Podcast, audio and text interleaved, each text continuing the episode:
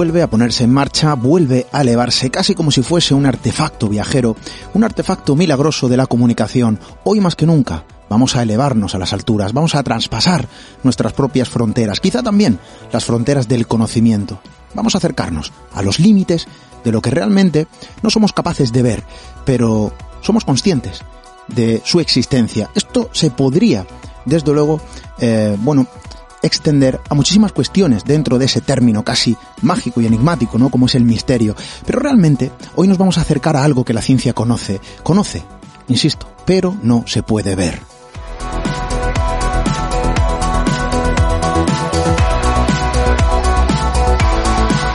Casi como la prueba palpable de que aquello que no se puede observar a simple vista no significa eh, que quede exento de su propia existencia.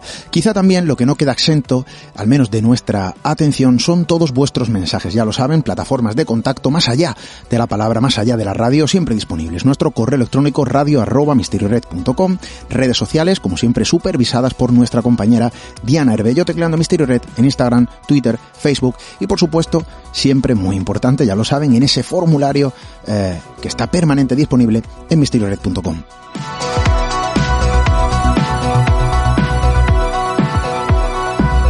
Y traspasamos nuestras eh, fronteras, al menos nuestras fronteras terrestres. Vamos a viajar al espacio, vamos a conocer un poquito más de la oscuridad que sondea nuestro alrededor cósmico.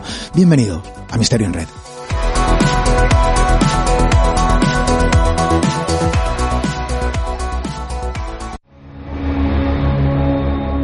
Atrévete a cruzar el umbral hacia lo desconocido. Aventúrate a descubrir que el misterio reside más cerca de lo que imaginas. Traspasamos la línea de lo imposible.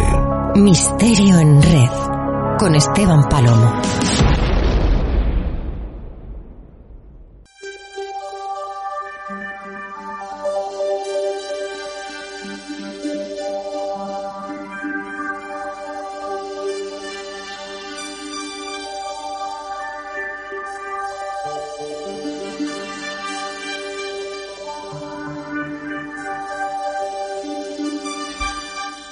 Y decía hace unos segundos que quizá la ciencia tiene la prueba palpable de que hay cuestiones muy reales, existentes, que permanecen ocultas a la mirada común del ser humano. Digo la mirada común, porque los estudiosos, los científicos, advierten de determinadas presencias, presencias que pasan inadvertidas, presencias que fueron descubiertas en su momento, en su tiempo, gracias al conocimiento empírico que el ser humano ha ido, bueno, alcanzando a lo largo de nuestra propia evolución. Y lo cierto es que a día de hoy aún seguimos sabiendo poco. Miramos a las estrellas casi como si fuese la cuna, aquel punto primigenio eh, del que proviene nuestra propia especie. Es muy probable, es más que probable, que evidentemente todo esto sea así. Pero lo cierto es que cuando miramos a las estrellas, quizá hay otras sustancias, otras existencias que pasan desapercibidas. Esta idea quizá es algo muy extendido a la hora de hablar de vida más allá de nuestra atmósfera. Y quizás sea algo existente, algo que no vemos y que quizá esté allí en la lejanía, esperándonos, quizá casi como si fuese, bueno, eh, el eterno anhelo del ser humano. Pero lo cierto es que si nos acercamos a ideas más próximas, ideas más cercanas al conocimiento, insisto, empírico que el ser humano ha alcanzado a lo largo de los eh, milenios, gracias a su propia evolución, nos damos cuenta de que tenemos la prueba palpable de que en ocasiones hay cuestiones, elementos, sustancias que no se ven a simple vista, pero que desde luego nos circundan casi como un elemento más del puzzle que conforma el todo, nuestro universo, nuestro planeta, quizá también lo que somos.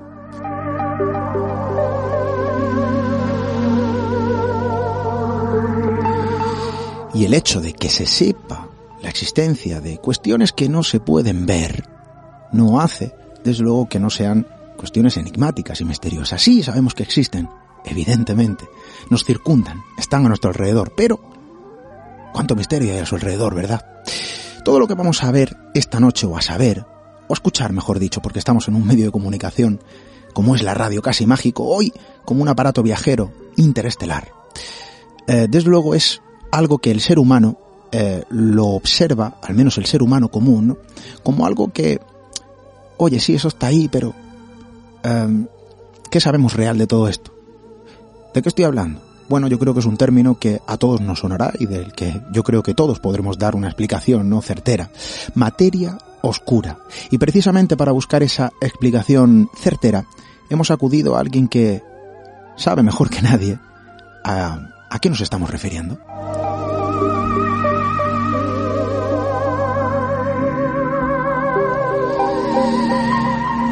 Y esta noche, esta noche, insisto, nos acompaña todo un especialista. Vamos a darle paso, vamos a saludarle porque lo tenemos ya al otro lado de la línea. Ignacio Trujillo, investigador, eh, bueno, del Instituto de Astrofísica de Canarias. Ignacio, muy buenas noches. Hola, buenas noches, Esteban. ¿Qué tal estás? Materia oscura, yo creo que es una materia reservada para unos pocos. Eh, todo el mundo conoce ese término, todo el mundo conoce que es una sustancia invisible que está a nuestro alrededor, pero pero no entendemos muy bien cuál es su funcionamiento, no entendemos muy bien, eh, desde luego, cuáles son los componentes ¿no? que la conforman, si es que los tuviese. Eh, no sabemos muy bien también ¿no? cuál es su papel dentro del universo. Em, quizá lo mejor de la materia oscura seguimos sabiendo demasiado poco, pese a que sabemos, o, o tenemos, mejor dicho, no la certeza de su propia existencia. ¿No es así, Ignacio? Así es. Llevamos casi ya un siglo Em, observando que las estrellas que están alrededor del Sol, por ejemplo, eh, se mueven a velocidades mayores que las que uno inferiría, digamos, solo teniendo en cuenta la materia que puede observar, ¿no? Alrededor, por ejemplo, las otras estrellas.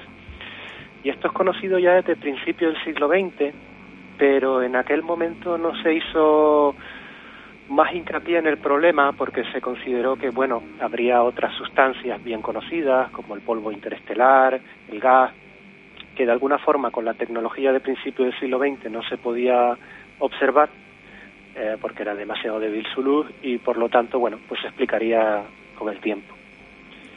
Pero ya en los años 30 del siglo pasado, eh, un astrónomo muy conocido que es Zwicky, descubrió que este mismo problema de que los objetos astronómicos se mueven a velocidades mayores que las que uno podría eh, inferir con las leyes de la gravedad, ¿no? a partir del material que ve, también se daba en cúmulos de galaxias, que son agrupaciones gigantescas eh, del universo donde las galaxias se van agrupando. También de nuevo eso en los años 30 quedó como un artículo, un trabajo y se olvidó y no se y no fue hasta los años 70 del siglo pasado, del siglo XX, cuando el problema ya se manifestó de una forma demasiado clara como para obviarlo, ¿no? Ya la tecnología había aumentado lo suficiente y nadie podía obviar que, por ejemplo, las estrellas giraban en torno al centro de la galaxia a mucha más velocidad de lo que uno podría esperar, ¿no? Entonces, eh, desde los años 70 ya ha habido una grandísima investigación por parte de la comunidad astronómica y como veremos también a lo largo de la conversación por parte del, de los físicos teóricos y los físicos de partículas, tratando de entender este fenómeno que solo se aprecia cuando uno estudia objetos astronómicos, que es que no se puede explicar la velocidad a la que se mueven los objetos astronómicos sin considerar que hay un material o una materia eh, extra que no se puede ver con la luz y por lo tanto en la introducción hablabas de material invisible, es una definición perfecta, mejor que incluso el término materia oscura, porque oscuro significa que de alguna forma tiene algún color, ¿no? Pero aquí no, se trata de un material invisible que está actuando sobre el resto de la materia ordinaria, la que sí podemos ver, la que nos compone a nosotros, a los planetas, a las estrellas, etcétera, que hace que se muevan a una velocidad mayor que la que uno podría esperar simplemente por el hecho de, de, contar la, materia que observa. Es decir, que hay algo extra, que todavía no sabemos muy bien qué es, que hace que eh, las cosas se muevan más rápido en el universo. Y a eso ese es el problema que uno podría llamar de la materia perdida o la masa perdida, pero que se conoce dentro de la comunidad científica y también a nivel popular como el problema de la materia oscura. Hablamos de que eh, realmente la materia oscura, esa sustancia invisible, eh, conforma el 80% del universo. Eh, hablamos de teoría, hablamos de certificación científica, hablamos de conjeturas. Esta cifra es la que se estipula a través de la ciencia. La materia oscura es el 80% ¿no? del universo. En cuanto a la componente, digamos, material, eh, no estamos hablando de energía, sino solamente lo que, digamos, la, la, física identifica como materia. Eh, la materia oscura es mucho más abundante que la materia ordinaria. De hecho, eh, muchas veces recordarás ese principio que a medida que la ciencia ha ido avanzando, nos hemos dado cuenta que la Tierra no era el centro del universo, después descubrimos que el Sol no era el centro del universo, después descubrimos que nuestra galaxia no era el centro del universo, y hoy además podemos, hemos dado otro salto más en la mediocridad, si quieres, que es que la materia de la que están formadas las cosas que observamos, incluidas nosotros mismos, no es ni siquiera eh, la materia más común del universo. Entonces, en ese sentido, eh, ese número que, que mencionas del 80% es la inferencia que se hace a partir de utilizar nuestras leyes de la gravedad eh, para poder explicar la velocidad y la dinámica, digamos, de los objetos astronómicos. Necesitamos ese 80% de material invisible, de materia oscura, para poder explicar cómo, cómo se forman y cómo se mueven eh, los objetos astronómicos. Em, vamos a hacer un trazado, un recorrido. La materia oscura prácticamente eh, suena a algo muy contemporáneo. Eh, prácticamente eh, hay quienes pueden pensar, ¿no? Esto es un descubrimiento relativamente reciente, no actual, evidentemente, pero sí moderno. si te parece bien, Ignacio, podemos hacer un repaso a nivel histórico sobre cómo fue el proceso, ¿no? a la hora de descubrir la existencia de esta sustancia y desde luego también cuáles han sido las investigaciones quizá a lo mejor más importantes, ¿no? Las que han eh, añadido peldaños a la, a la, escalera de investigación sobre, sobre esta materia, ¿no? Tan, tan, al final, tan vital para el funcionamiento del universo tal y como lo conocemos. Sin duda, porque si, bueno, vamos a ir por pasos, como decías, como comentabas. Eh, como, como comenté un poquito al principio, desde principios del siglo XX se sabe que algo no, no funciona bien. Eh, las estrellas, simplemente teniendo en cuenta la, velocidad a la que se mueven las estrellas alrededor de, la, vecindad solar, es demasiado rápido. Eh, y eso fue, digamos, un primer indicio de que algo, de que algo no funcionaba, ¿no? Después se, se fue adquiriendo más y más indicios a medida que se iba desarrollando el siglo XX siempre estudiando la dinámica de los objetos astronómicos. Eh, claro, una pregunta natural es si lo que si lo, la astronomía tiene muchas ventajas, pero uno de sus inconvenientes es que no puede ir y manipular los objetos astronómicos. Toda la información que recibimos es a partir de la luz. Por lo tanto, eh, no podemos decir a partir de lo que observamos si lo que está generando esa anomalía dinámica de los objetos, esa anomalía gravitatoria, se debe a la existencia de una materia extra, una materia oscura, una sustancia, digamos, o bien, por ejemplo, uno podría suponer que, bueno, quizás las leyes de la gravedad de Einstein están mal. Resulta que funcionan muy bien en las escalas de laboratorio y el sistema solar, pero ¿qué pasaría si no se aplican, digamos, más allá del sistema solar, a escalas galácticas o a escalas eh, extragaláctica, digamos. Esa fue, y de hecho es una línea de investigación que se ha, que se ha propuesto. Lo que pasa es que no es la línea de investigación mayoritaria. La gente considera que el problema de la, de la materia oscura se debe a una sustancia nueva y no a una modificación de las leyes de la gravedad. Porque existen observaciones eh, que indican que que lo más probable es que la, que la materia oscura sea una sustancia, porque modificando las leyes de la gravedad simplemente no pueden explicarse esas observaciones. Para los oyentes más interesados les recomiendo que lean un poquito sobre un cúmulo de galaxias que está en una colisión gigante de, de, galaxias que está ocurriendo, que, se llama el cúmulo de Bala, que es una, es una observación que no se puede explicar bien si suponemos que el problema de la materia oscura es un problema de eh, que las leyes de la gravedad no funcionan. Entonces, esa observación es una de esas observaciones clave que hace que la mayoría de la comunidad científica piense que existe una sustancia que no emite luz, por eso es invisible o también podemos llamarla oscura, en el sentido de que no emite luz y que, que está permeando todo, todo el universo. Entonces la pregunta que queda abierta es ¿qué compone esa sustancia? Y ahí es donde eh, se están sugiriendo múltiples posibilidades, desde, desde que son la materia oscura es un tipo de partícula que, que todavía el ser humano no ha detectado en el laboratorio, o bien que la, por ejemplo, por decirte unas, unas pocas posibilidades, o que, la materia oscura está formada por agujeros negros, eh, eh, que, es, que ahora se han puesto muy de moda esa posibilidad gracias al, a, la, a las nuevas, al reciente descubrimiento de las ondas gravitacionales que ha pasado en los últimos pocos años, donde se han descubierto agujeros negros muy, muy masivos. Entonces, a nivel de investigación en la actualidad, pues estamos intentando eh, ver eh, otros indicios que nos pudieran decir si bien la materia oscura está compuesta por agujeros negros o bien la materia oscura está compuesta por partículas que aún no, no se han detectado. Y ahí existen, eh, Esteban, ya me, dirás si quieres hablar de eso, muchísimas posibilidades. hablamos de la materia oscura, bueno, se ha especulado también, ¿no? Han aparecido titulares en determinados medios, quizá por publicaciones científicas, ojo, ¿no? De colegas de eh, tu profesión, especialistas, evidentemente, en la materia, y que cada uno lanza sus propias teorías basadas en sus investigaciones o en los estudios, ¿no? Eh, de otros trabajos publicados. Eh, hay un titular que se ha visto reflejado en determinados medios en alguna que otra ocasión, ¿no?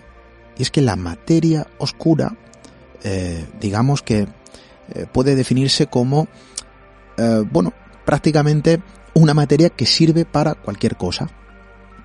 Em, ¿Por qué podríamos definir la materia oscura como algo tan amplio, ¿no? En cuanto a sus características. Vale.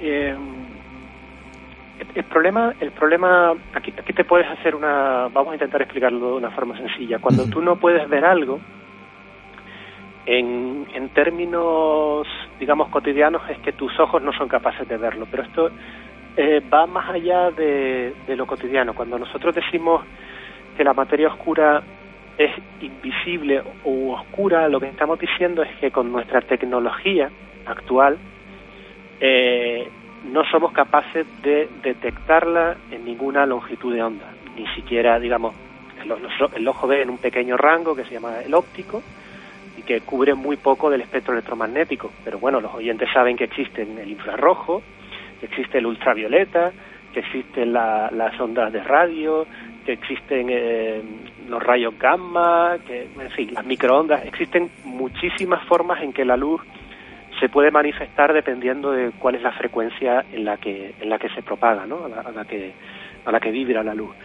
Bueno, pues la materia oscura no eh, por lo que sabemos, no emite luz en ninguna de esas longitudes de onda, en ninguna de esas frecuencias, con lo cual nuestros aparatos que están que se han ido desarrollando para detectar cualquier tipo de radiación, no solo el óptico, eh, no son capaces de detectarla. Entonces, la pregunta es, sabemos que algo existe, que está que existe esa sustancia por sus efectos gravitatorios solamente y eso es una inferencia que se hace a partir de, como, como ha explicado todo el tiempo, a partir de cómo se mueven, cuál es la dinámica, cuál es la velocidad de los objetos astronómicos. Entonces, eh, de alguna forma parecería que la materia oscura está más allá de lo que pudiéramos detectar en la Tierra, porque no existe a priori un experimento capaz de manipular, que nos hiciera ser capaces de detectar o manipular la, materia oscura ¿no? en los laboratorios. Entonces, eh, lo que hemos, eh, lo que se ha ido desarrollando a lo largo de, y, es un poco creo que enlaza con la pregunta que me estás haciendo de por qué la materia oscura puede ser casi cualquier cosa, ¿no? ¿Por qué no, por qué no tenemos bien definido qué es, no? Bueno, pues la razón es por la, la razón es que en, los experimentos terrestres todavía no ha habido ningún indicio de eh, ni formación de partículas de materia oscura ni de detección de partículas de materia oscura. Y aquí voy a hablar un voy a intentar extenderme un poquito más. ¿qué, cómo piensan los físicos que se pudiera estudiar este tipo de, sustancia que no emite ningún tipo de luz? Bueno, pues claramente tendría que ser de una forma eh, indirecta, ¿no? Por su efecto en la, en la materia que sí observamos. Entonces, por ejemplo, en los laboratorios actuales, para intentar explorar el problema de la materia oscura, se utilizan básicamente mm, dos ideas. Si la Tierra, el resto del universo, está bañado en un mar de materia oscura, de vez en cuando algunas partículas de materia oscura deberían colisionar con partículas de material observa de material ordinario, digamos, y producir un efecto de tal forma que, eh, por ejemplo, imagínate una partícula de materia oscura que choca contra una partícula de materia ordinaria. Pues esa partícula de materia ordinaria se desplazaría, ¿no? De alguna forma cambiaría su condición, su posición, su velocidad. Si eso se observara, entonces tendríamos indicios de que algo que no vemos está colisionando con algo que sí vemos. Y de ahí podríamos deducir alguna característica de esta partícula que está colisionando. Esa es una forma, digamos, directa, en el sentido de que la partícula de materia oscura colisiona con la partícula de materia ordinaria. Y ahí hay muchos, múltiples experimentos que están tratando de observar si existen eh, colisiones en, grandes recipientes de, de, materia, digamos, ordinaria, que normalmente son agua muy purificada, y, y ver si, si algo se está moviendo de forma anómala por el choque de algo que no vemos. Esa es una alternativa y por ahora no se ha observado nada que, que no que, que sea identificable con una partícula de materia oscura. Otra posibilidad es intentar nosotros producir algún tipo de partícula de materia oscura gracias a las colisiones de partículas ordinarias que se hacen en el acelerador de partículas de, Ginebra, en Suiza. Allí se colisionan partículas ordinarias, de material ordinario a altísima velocidad, y esas, en esas colisiones se transforma la materia en energía pura, digamos. Pues lo que se esperaría es que si se alcanzara en esa colisión la energía suficiente como para que esa energía se vuelva a transformar en, otro tipo de partículas, algunas de esas nuevas creadas eh, pudieran ser partículas de materia oscura. No las veríamos, pero detectaríamos que algo ha pasado, que, que se ha perdido una energía. Y eso tampoco se ha observado por ahora. Es decir, que los experimentos que se han hecho hasta, digamos, eh, eh, los años 20 del siglo XXI, tanto la búsqueda indirecta como directa no han proporcionado ninguna ninguna evidencia directa de que se genera partículas que no se pueden observar pero que mm, pues surgen de procesos eh, con partículas ordinarias ¿no? claro aquí eh, los físicos se ven en una disyuntiva y es que eh, si queremos tener alguna esperanza de poder observar directamente la materia oscura por sus efectos en la materia ordinaria, tenemos que eh, suponer que, aunque sea de una forma muy débil, la materia oscura es capaz de interaccionar con la materia ordinaria. Si, más allá de la gravedad, porque los efectos de la gravedad los observamos, pero si quisiéramos poder estudiarla, necesitamos eh, ver sus efectos, digamos, en las colisiones con la materia ordinaria. Y por ahora eso eh, no ha sido posible. Eh, eso no significa que la materia oscura no, no interaccione de ninguna forma con la materia ordinaria. Lo que quiere decir es que nuestros experimentos con nuestra tecnología actual no han sido capaces de detectarla. sin embargo, tenemos muy buenas razones para pensar que la materia oscura eh, tiene que existir en forma de, partículas de alguna forma. Y la razón, eh, que una poco una razón teórica o metafísica si quieres, es que eh, toda la materia ordinaria que conocemos eh, solo se corresponde a un rango de energías que hemos explorado con nuestros aceleradores de partículas, pero sabemos que existen muchos rangos de energía que va entre la energía máxima que pueden producir los aceleradores de partículas y la energía que sabemos que se produjo en las primeras fases del universo durante el Big Bang, que son muchísimos rangos, muchísimos órdenes de magnitud, muchísimos rangos de energía que aún no hemos explorado. Entonces, desde un punto de vista teórico o metafísico, sería muy extraño que las leyes de la naturaleza no hubieran sido tales que generaran nuevas partículas que aún no conocemos entre el rango máximo de energía explorado y el rango máximo de energía que sabemos que se han dado en el universo primitivo, que cuando pensamos que se han formado las partículas de materia oscura. Por esta razón eh, siguen existiendo unos enormes esfuerzos teóricos, empíricos, eh, por intentar ir acotando cada vez más con lo que sabemos de qué puede tratarse esta sustancia.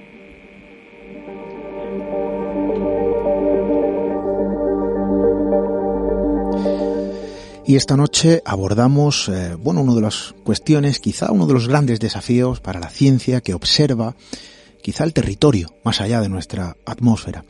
Em, hay multitud de enigmas alrededor de la materia oscura. Estamos hablando de una sustancia, em, bueno, algunas la, de las personas o mentes, ¿no? que la estudian podría denominarla como una materia de las más misteriosas, ¿no? enigmáticas que nos envuelven. Claro, eh, también sobre su origen primigenio o sobre su propia transformación o el efecto ante la materia ordinaria. Porque uno de los últimos estudios, Ignacio, corrígeme si me equivoco, precisamente plantea bueno, una serie de cuestiones muy interesantes alrededor de la materia oscura. Quizá eh, una de las últimas eh, teorías es la que, bueno, sugiere que la materia ordinaria ha podido estar eh, transformándose en materia oscura. Eh, quizá ese cambio, bueno, yo creo que eso es ya eh, algo, no sé si, si, misterioso, pero casi milagroso, ¿no? Estamos hablando prácticamente de, de, alquimia cósmica. La transformación de materia ordinaria en materia oscura. Es una de las últimas teorías, Ignacio, y esto desde luego abre también eh, toda una frontera, ¿no? Pendiente de ser descubierta. Bueno, Esteban, lo que lo que podemos saber a día de hoy es que, por ejemplo, en nuestros laboratorios terrestres, ese fenómeno que describes que la materia ordinaria se pueda transformar en materia oscura eh, no pasa. Y si pasa, lo hace con una probabilidad muy muy baja, de tal forma que no se detecta de forma de forma habitual. Ahora bien, otra cosa muy distinta es lo que puede estar pasando en el comienzo del universo. En el comienzo del universo, eh, nuestras teorías eh, son capaces de, de nuestro desarrollo es, alucinante cuando lo piensas hasta dónde ha podido llegar la ciencia. Somos capaces de explicar los procesos físicos y la evolución del universo, del cosmos como un todo, hasta una millonésima de una fracción ridículamente pequeña de, de, tiempo, de segundo, después, digamos, de las condiciones iniciales que, llamamos Big Bang. Ahora bien, eh, todavía existe un ridículo tiempo que está asociado a unas energías enormes que no hemos sido capaces de explorar directamente, por las razones que te, que te comentaba antes el conocimiento humano sobre el mundo microscópico y la física de partículas en última instancia está limitado por las energías a las que somos capaces de acceder por la colisión de partículas ordinarias en el acelerador de partículas de, Ginebra. Eh, y eso, aunque son energías enormes, eh, aún distan mucho de ser las energías que se dieron en el universo primitivo donde todavía se alcanzaban eh, millones de veces o miles de millones de veces la energía más alta que podemos eh, crear en la, en la Tierra. Entonces nuestra esperanza de poder acceder a esas energías está limitada por nuestra capacidad tecnológica en el momento en el que vivimos. Eh, en el futuro, esperemos a lo largo del siglo XXI, mejoraremos nuestra capacidad de acelerar y de producir altas colisiones de alta energía y explorar esa física que, que describes, ¿no? de muy alta energía, donde pudiera estar interaccionando, transformándose la materia oscura en materia ordinaria y viceversa.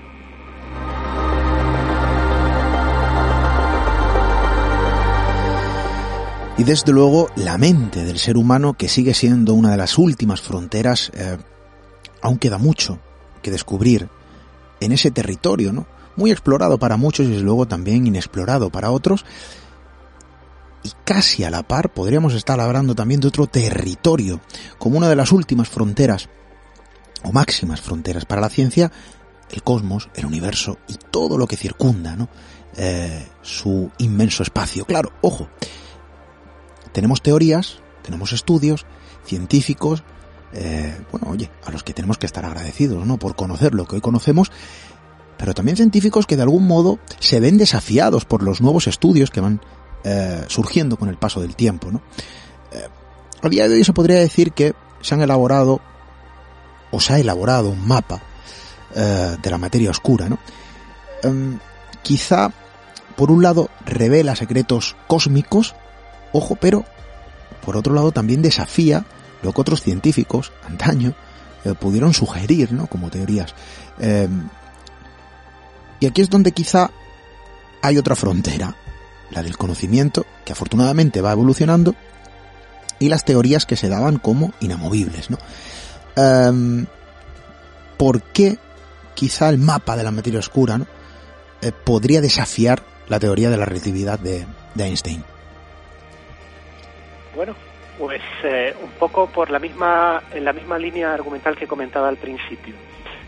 Imagínate que pasan los años y que resulta que van mejorando nuestra tecnología y las partículas de materia oscura eh, no aparecen en los laboratorios, no se detectan en los aceleradores de partículas y cada vez queda más claro que que quizás la materia oscura no sea una sustancia, sino que es una modificación de las leyes de la gravedad de, Einstein. Eh, en ese momento tendríamos que revisar eh, nuestros conceptos de cómo, cómo es la dinámica del universo, cómo funcionan las leyes de la gravedad. Eh, y eso nos obligaría a volver la vista atrás y revisar los principios de la relatividad general de Einstein, de las leyes de la gravedad más fundamentales que conocemos, y, explorar si, si están equivocadas en algún sentido, ¿no? Yo diría que ahora mismo no estamos todavía en ese momento. Creo, si tuviera que apostar dinero, que, eh, que la física, eh, que la, la materia oscura en última instancia se resolverá bien como una sustancia, unas, unas partículas que aún no hemos detectado, o bien, que esta es otra cosa que no hemos desarrollado, como la posibilidad de que la materia oscura en última instancia sean agujeros negros. Y si quieres, hablo un poquito de, de, esta segunda posibilidad de que la materia oscura sean agujeros negros. Sí, porque es interesante, porque habrá que informar también a nuestros oyentes, Ignacio, eh, ¿puede la materia oscura golpear al ser humano? Puede llegar a alcanzarnos, nos alcanza. Y claro, si hablamos de agujeros negros, oye, aquí podríamos estar hablando de alguna paradoja. ¿Cómo podemos explicar esto? Vale, aquí mm, abres un melón que, tiene dos ramas, digamos. Ahora voy a hablar con el tema de los agujeros negros, pero eh, una, una, has comentado algo interesante y es el efecto de... Lo, imagínate que, que la materia oscura fueran partículas, ¿vale? Eh, estamos inmersos en una sustancia que, como comentabas al principio, es mm, casi 10 veces más abundante que la, que la materia ordinaria. Eh, la materia oscura, por lo tanto, estaría colisionando con nuestro cuerpo y bueno, en general con todo, con la mesa, con la silla, con, con el aire, con la ventana, es decir, estaríamos inmersos dentro de ese mar de, de partículas que no vemos y que es muy abundante Eh, algunos investigadores han incluso sugerido eh, si esto pudiera tener algún efecto en la salud de los seres vivos. Porque, claro, si estamos, estamos siendo colisionados por una ingente miles y miles de millones de partículas de materia oscura eh, eh, por segundo, digamos, y por, por centímetro de nuestra piel, esto produce alguna modificación de nuestro ADN, puede producirnos cáncer. Bien, eh, pues al parecer no. y la razón es la misma que, que hace que las partículas de materia oscura no se puedan detectar en nuestro laboratorio. Es decir, esta, esta, esta sustancia eh, apenas eh, interacciona con, con, el material ordinario, si no ya la hubiéramos detectado en los laboratorios. Es decir, para la materia oscura, si son partículas, eh, nosotros somos, igual que para nosotros ella es transparente, nosotros, la materia ordinaria es transparente para ella. Es decir, que es como que estuviéramos atravesando, nos estamos esas dos sustancias están atravesando de forma continua sin apenas producir ningún tipo de, efecto. En este sentido, para que los oyentes lo sepan, es mucho más peligroso exponerse a la radiación ultravioleta del Sol que el hecho de estar metidos en un mar eh, muy denso, eh, con muchas partículas de, materia oscura. Pero bueno, esto era un poquito por el tema que comentabas de, al principio, ¿no? y ahora si quieres nos movemos al tema de, los agujeros negros y la materia oscura.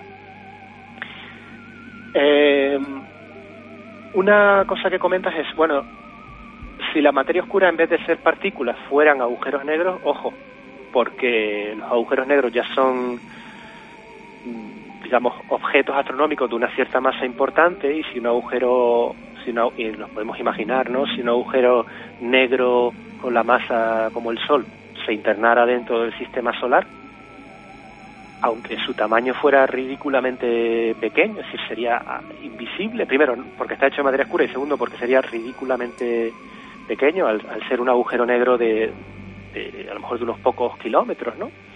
De algo que a una distancia como Júpiter, Saturno, imagínate que hubiera un agujero negro de la masa del Sol, claro, está tan comprimida el material que apenas ocupa unos pocos kilómetros, decir, sería invisible en, tanto a la luz, o sea que no lo podríamos ver, incluso tampoco lo podríamos resolver de lo pequeño que es.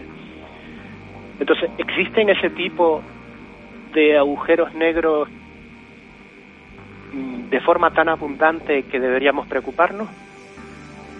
Bueno, pues aparentemente no. Eh, no estamos viendo no estamos viendo que la que las órbitas de nuestros de nuestro plan de, de, nuestro sistema solar, ¿no? Las órbitas de los planetas hayan sido modificadas de forma drástica y radical por encuentros con agujeros negros en los últimos miles de millones de años. Eh, de hecho, parecía, bien pudiera ser porque hemos tenido muchísima suerte, o bien, que creo que es lo, más probable, que es que si la materia oscura está formada por agujeros negros, la abundancia de estos agujeros negros es tan pequeña que la posibilidad de que de que colisione, digamos, con el sistema solar es, ridículamente pequeña, ¿no? Eh, yo eh, el otro día haciendo unos cálculos para, para otro programa en el que hablaba, eh, hice el cálculo de cuál es la distancia típica entre, entre las estrellas si tenemos en cuenta, por ejemplo, el tamaño de las estrellas. Es un poquito para que la audiencia se, se haga una idea de lo vacío que está el universo ¿no? en, cuanto a espacio. Tú imagínate que el Sol como estrella lo redujéramos a una pequeña esferita de un diámetro de 10 centímetros, es decir, algo, una esfera de, del tamaño de un ratón, ¿no? del ordenador. Bueno, pues la siguiente estrella, si las estrellas tuvieran ese tamaño, la siguiente estrella estaría tan lejos como la distancia entre Madrid y, y Estambul, por ejemplo. ¿Vale? Para que te hagas una idea, que todo lo que habría que caminar y andar para poder volver a encontrar una, una estrellita como, como una pequeña pelotita que fuera el Sol eh, de lejos. Entonces te haces una idea de que el espacio interestelar es extremadamente vacío, pero extremadamente vacío. Es decir, que si la materia oscura en última instancia estuviera formada por agujeros negros con la masa del Sol, ah, se encuentran a distancias tan lejanas del, Sol que es muy, muy improbable que, colisionen con el, con el sistema solar. Y no, no lo hemos observado tampoco en, en, otras estrellas más allá del Sol. Hablamos de misterios que envuelven eh, bueno, lo que podría denominarse, y se denomina de hecho materia oscura, teorías, estudios, eh, bueno, la mente científica que persigue el secreto, que nos circunda también más allá de nuestra atmósfera, pero eh, otro de los misterios que podrían circundar ese elemento, esa sustancia, Ignacio, es precisamente lo opuesto. No la existencia de ella, no la presencia, sino también la ausencia. Podríamos decir que hay partes en el espacio en el cosmos donde la materia oscura, desde luego, brilla por su ausencia? Bueno, lo, de brillar, yo te digo, por la materia oscura y brillar es una cosa que no, que no encaja muy No es compatible. Por eso, ¿es compatible, la inexistencia de materia oscura en el universo? Es decir, ¿pueden conformarse galaxias sin que esta sustancia esté presente? Vale, aquí ya sí me tocas muy de cerca con la investigación que estamos desarrollando en este momento. A ver, Mm, como principio general, no sabemos cómo se podrían formar las galaxias, como nuestra Vía Láctea, la galaxia de Andrómeda, de todas estas estructuras que, son agrupaciones de centenares de miles de, eh, de millones de estrellas, no sabemos cómo se podrían formar si no existe materia oscura. No sabemos cómo se podría pasar de esas condiciones iniciales de cuando se forma el universo, que la materia, digamos, está distribuida de una forma muy homogénea, sin apenas irregularidades, hasta la formación de grandes estructuras como son las galaxias, sin que exista esa, esa fuerza extra, esa fuerza gravitatoria extra, ese empuje que le da eh, la materia oscura a la materia ordinaria para poder colapsar y formar la galaxia. Es decir, que no sabemos cómo, cómo eso podría pasar. Ahora bien, en los estudios actuales estamos investigando si pudieran existir galaxias sin materia oscura. Porque claro, eso nos haría eh, revisar el paradigma de cómo se pueden formar eh, las galaxias en el universo. Y en los últimos pocos años ha habido algunos grupos de investigación que han dicho que han detectado galaxias sin materia oscura. Y esto, claro, ha generado un gran revuelo en la comunidad astronómica y muchísimos astrónomos, en los que mi grupo de investigación se incluye, hemos investigado en detalle este tipo de objetos. Y lo que hemos descubierto es que en aquellas galaxias que no tienen materia oscura, eh, lo que ha pasado probablemente no es que se formaran sin materia oscura, sino que otros mecanismos han hecho que se arrancara la materia oscura de la galaxia. Para entender esto mejor hay que pensar cómo se distribuye la materia oscura en las galaxias. La, los oyentes pueden poner en, en, Google o donde quieran eh, una, una, pueden buscar la palabra galaxia eh, o galaxy en inglés y ver la típica imagen bonita que tenemos todos, la imagen de una galaxia que es un gran grupo de estrellas en forma espiral, así. Bien, la materia oscura, si buscan galaxia y halo de materia oscura, verán que la materia oscura es básicamente, tal como la consideramos en la actualidad, es un halo de, sustancia ah, que se extiende unas 10 veces más que, la distribución de las estrellas. Es decir, las, estrellas que observamos representan solo la parte más interna de la distribución de material total en el universo, ya que el halo de materia oscura pues se extiende mucho más allá de la distribución de estrellas. Bueno, entonces, sí. No, no, no, sí, sí, sí, continúa, continúa. Vale, entonces, eh, ¿cómo podría ser que pudiéramos ver una galaxia sin materia oscura? Bueno, una posibilidad que nosotros hemos eh, propuesto es que se ha arrancado la materia oscura porque al estar en la parte de fuera de las galaxias, al interaccionar con otras galaxias, la fuerza gravitatoria de las otras galaxias ha arrancado el, el, material. Y tú me dirás, ¿y eso cómo funciona? No termino de entenderlo. Bueno, eh, pues, pues lo tenemos, es un fenómeno que, tenemos continuamente. Eh, todos los oyentes conocen las mareas. Las mareas que son ese efecto que hace que el mar se retraiga o se expanda en función de la posición de la luna.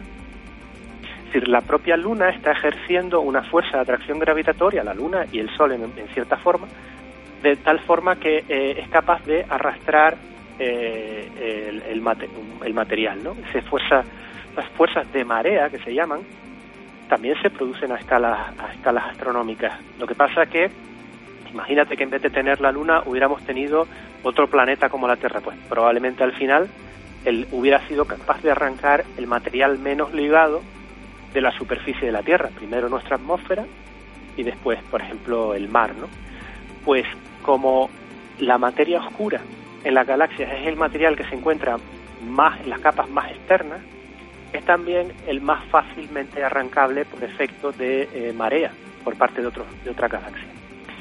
Entonces, lo que consideramos que, pasa es que en las galaxias que se ha arrancado, o que no tienen, por decirlo de una forma más estricta, no tienen materia oscura, lo que ha pasado es que otras galaxias masivas, mayores, que se encuentran en su vecindad, han conseguido arrancar ese, ese halo de materia oscura. Entonces, como ves, la, la propia dinámica de los objetos astronómicos genera un zoológico de, galaxias eh, de tal forma que algunas tienen mucha materia oscura, otras tienen menos materia oscura. Eh, pero como insistía desde el principio, por volver a la pregunta original, el problema realmente al que se enfrentaría eh, los modelos de formación de galaxias serían si se encontrara una forma de generar galaxias sin materia oscura que, por lo que te comento hasta ahora, no tenemos ninguna prueba eh, definitiva de que eso pueda ser así.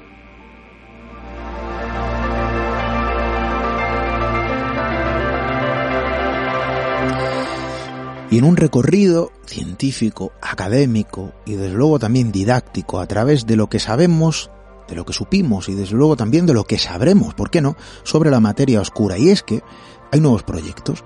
Em, corrígeme si me equivoco, el pasado 25 de diciembre eh, se puso en marcha también, bueno, vamos a decir así, más que se puso en marcha, fue lanzado un nuevo telescopio em, que quizá pueda otorgar nuevas pistas. Se pondrá en marcha, corrígeme, eh, si estoy confundido, creo que no tengo las anotaciones encima de la mesa el 20, en el año 2022 y quizá pueda aportarnos, eh, Ignacio, eh, os espera al menos, ¿no? Esa es la intención, nuevas pistas sobre todo lo concerniente ¿no? a, la, a la materia oscura. Quizá es el proyecto más próximo que la ciencia ha puesto en marcha y espera para obtener nuevas respuestas frente a esta enigmática sustancia. Sí, estás hablando del telescopio James Webb, eh, que de alguna forma muchos han titulado como el sucesor del telescopio espacial Hubble, del que tuvimos oportunidad de hablar hace un tiempo, eh, tú y yo. Eh, pues sí, el James Webb, como un gran regalo de Navidad para la comunidad astronómica, se lanzó el día 25 de, diciembre y tuvo mucho impacto mediático, porque es un telescopio muy especial. Es un telescopio que tiene un diámetro casi tres veces mayor que el, telescopio espacial Hubble, es decir, que tiene un, es un telescopio de, de un diámetro de 6 metros y medio, que eso es un, eso es un telescopio gigantesco para lo que se ha conseguido eh, poner en órbita, ¿no? en el espacio. Eh, es decir, que va a ser un telescopio que nos va a revelar, bueno, ahora está de camino, por cierto, todavía no está en, su punto final, porque está de camino hacia donde se va a situar finalmente, que eh, va a ser como unas cuatro veces la distancia entre la Tierra y la Luna, es decir, no lo vamos a tener aquí cerquita, sino lo vamos a tener muy lejos en un punto muy especial, que es un punto donde se equilibran las fuerzas de la Tierra y el Sol, de forma que podemos tener un telescopio de forma fija, eh, eh, sin, tener, sin, sin, estar cambiando su posición con respecto a la, a la, Tierra, lo cual es muy útil porque nos permite mantenerlo en, sin apenas gastar mucha energía, ¿no?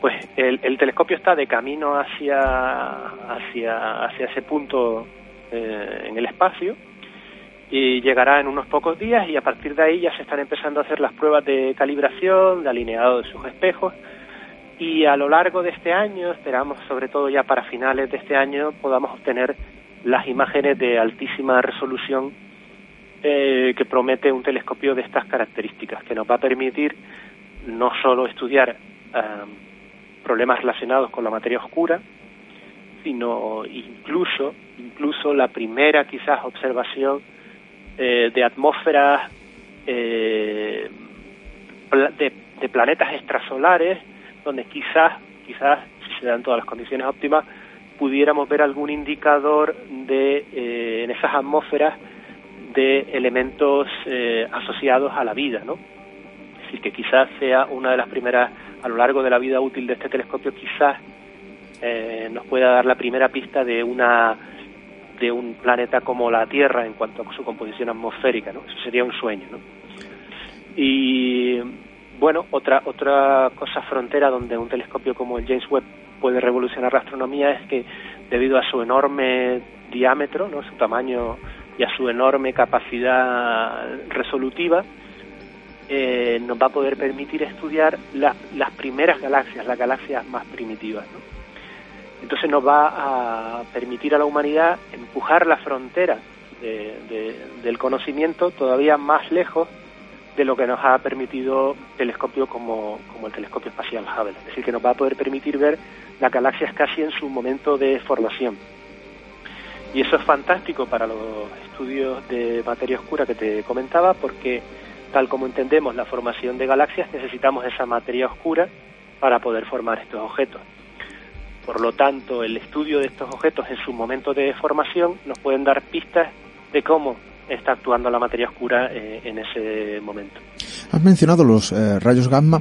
¿Se podría decir que hay una relación amor-odio entre la materia oscura y, los rayos eh, gamma? Em, hay muchos titulares en esa relación. Hay quien lo descarta. En algunos titulares lo, lo, lo bueno, pues prácticamente no lo emparejan. ¿Qué podríamos decir? Eh, bueno, a ciencia cierta, si es que tenemos algo, eh, de esa relación entre los rayos gamma y, la materia oscura. Vale. Los rayos gamma son luz, pero de muy altísima energía. Eh, son tan energéticos que todavía son más energéticos que los rayos X a los que los oyentes están acostumbrados pues cada vez que se hacen una radiografía en un hospital. ¿no? Pues hay una radiación todavía eh, de luz mucho más energética, mucho más penetrante, que son los rayos gamma, más, más energéticos que los rayos X. Vale, eh, la materia oscura eh, pudiera colisionar, como comentamos al principio de, la charla, con las partículas de materia ordinaria, y una de las formas en las que se pudiera esperar la detección indirecta de esos choques entre materia oscura y materia ordinaria sería a través de la emisión de esta radiación de altísima energía que son los rayos gamma. Por ese mismo motivo hay un gran despliegue de observatorios tanto en el espacio como en tierra intentando detectar eh, cuál es la distribución de la radiación gamma en el universo. Hasta ahora eh, hemos detectado rayos gamma asociados con los centros de, de las galaxias si bien no hay una prueba definitiva todavía de que esa radiación sea originada por la colisión entre la materia oscura y la materia y la materia ordinaria.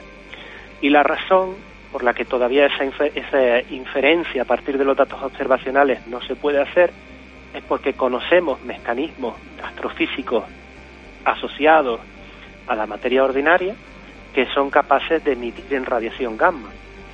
Eh, un, ejemplo claro es, por ejemplo, el material que cae alrededor de, los agujeros negros, eh, donde se producen unas aceleraciones muy altas, el material se condensa eh, y se produce emisión de muy alta energía, y parte de esa en forma de radiación gamma. Entonces, los estudios actuales lo que tratan es de ir afinando y mejorando la, nuestra capacidad de resolver esos mapas de radiación gamma para ver si ese fondo de radiación tan energética que nos llega del centro de la galaxia se corresponde a objetos astronómicos donde sabemos que se está produciendo radiación gamma por parte de la materia ordinaria o si bien eh, detectamos eh, que esa radiación gamma viene de las colisiones de materia oscura con la materia ordinaria y no está asociado, como he comentado, a un problema físico o a un sistema físico conocido. Si se tratara de la segunda opción, pues sí, sería ah, un bonito matrimonio, como comentaba, de forma que, la radiación gamma nos pudiera dar información de finalmente que hay una sustancia que está interaccionando con la materia, con la materia ordinaria.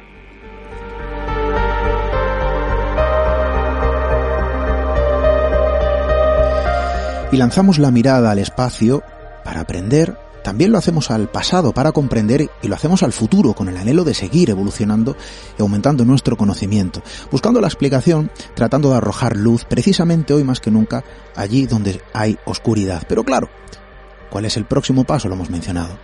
El 25 de diciembre se puso en marcha pues ese proyecto y a día de hoy queda muy poco, bueno, lo esperamos que sea ya en este año, para que eh, los ojos tecnológicos que el ser humano deposita en nuestro vecindario pueda ayudar a traer información ¿no? del horizonte cósmico que nos envuelve. Desde luego, Ignacio, estaremos muy pendientes, eh, el anhelo, como siempre, ¿no? Eh, de los curiosos por aprender, gracias también, ¿por qué no?, al trabajo científico de los que estáis ahí también, ¿no?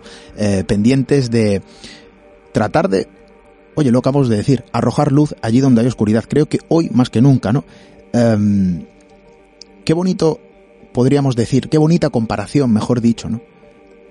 Aquello que no se puede ver, y eso se puede aplicar a muchísimas cosas, aquello que no se puede ver, no viene relacionado con algo que realmente no tiene por qué no existir. Es decir, lo invisible en ocasiones también existe. Y esto es una prueba, se podría decir en el ámbito científico, que podría extrapolarse a otro tipo de cuestiones bueno, en las que el ser humano también no deposita su esperanza eh, y, quizá también la espera eh, de respuestas que nunca llega. ¿Quién sabe si esa mirada tecnológica a través de telescopios o de tecnología en un futuro también nos traiga otras respuestas de aquello que no podemos ver y que quizá exista? Y algunos dirán, sí, sí, sí, habrá vida más allá, ¿no? De nuestras fronteras. Es otra de las respuestas que el ser humano lleva anhelando quizá demasiado tiempo. Estaremos muy pendientes.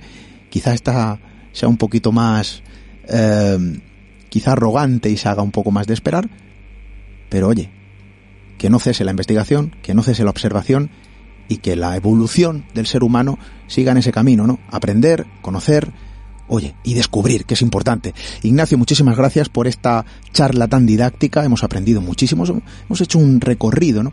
A través del pasado, del presente y también del futuro, sobre lo que conocemos o no eh, de la materia oscura y, quizá también del peso, de la importancia de eso que no se ve, de esa sustancia que nos conforma, que está a nuestro alrededor y que tan importante es, pese a que pase desapercibida, no con demasiada facilidad, al menos para la mirada común. Los científicos, desde luego, ya la tenéis bien fichada. Ignacio, muchísimas gracias. Gracias, Esteban. Un placer hablar contigo y hasta una próxima ocasión. Misterio en red. Misterio en red. Con Esteban Palomo.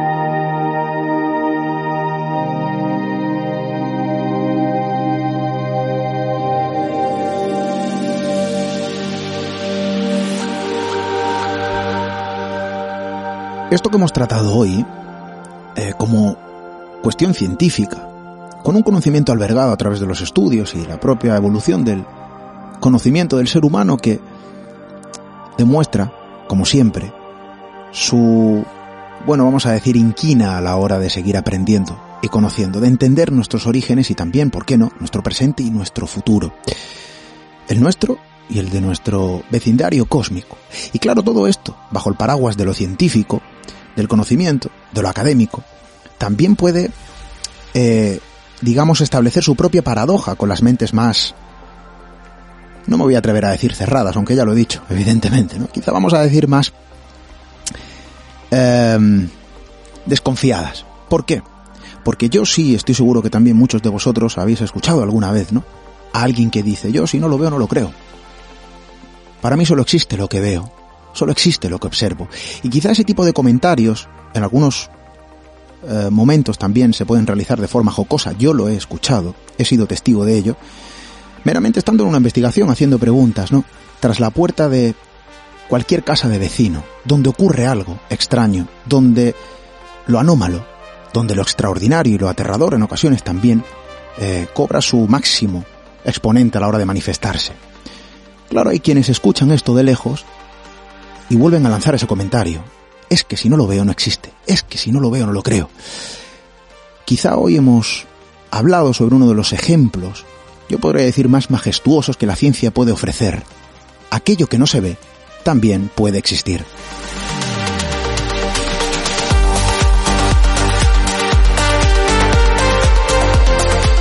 Y sí, amigos, se trata de aprender, de conocer y de descubrir, nunca desechando cualquier respuesta. Hay que abrir la puerta prácticamente a cualquier sentido hasta que se demuestre lo contrario. Nosotros, desde luego, seguimos estando con nuestra intención máxima. Nuestros propósitos son los mismos que el año pasado y los anteriores. Seguiremos contando historias, seguiremos tratando, al menos esa es nuestra intención, de forma humilde, de arrojar luz allí, lo hemos dicho, donde hay oscuridad. Regresamos la próxima semana con más cosas que contar. Hasta dentro de siete días, amigos.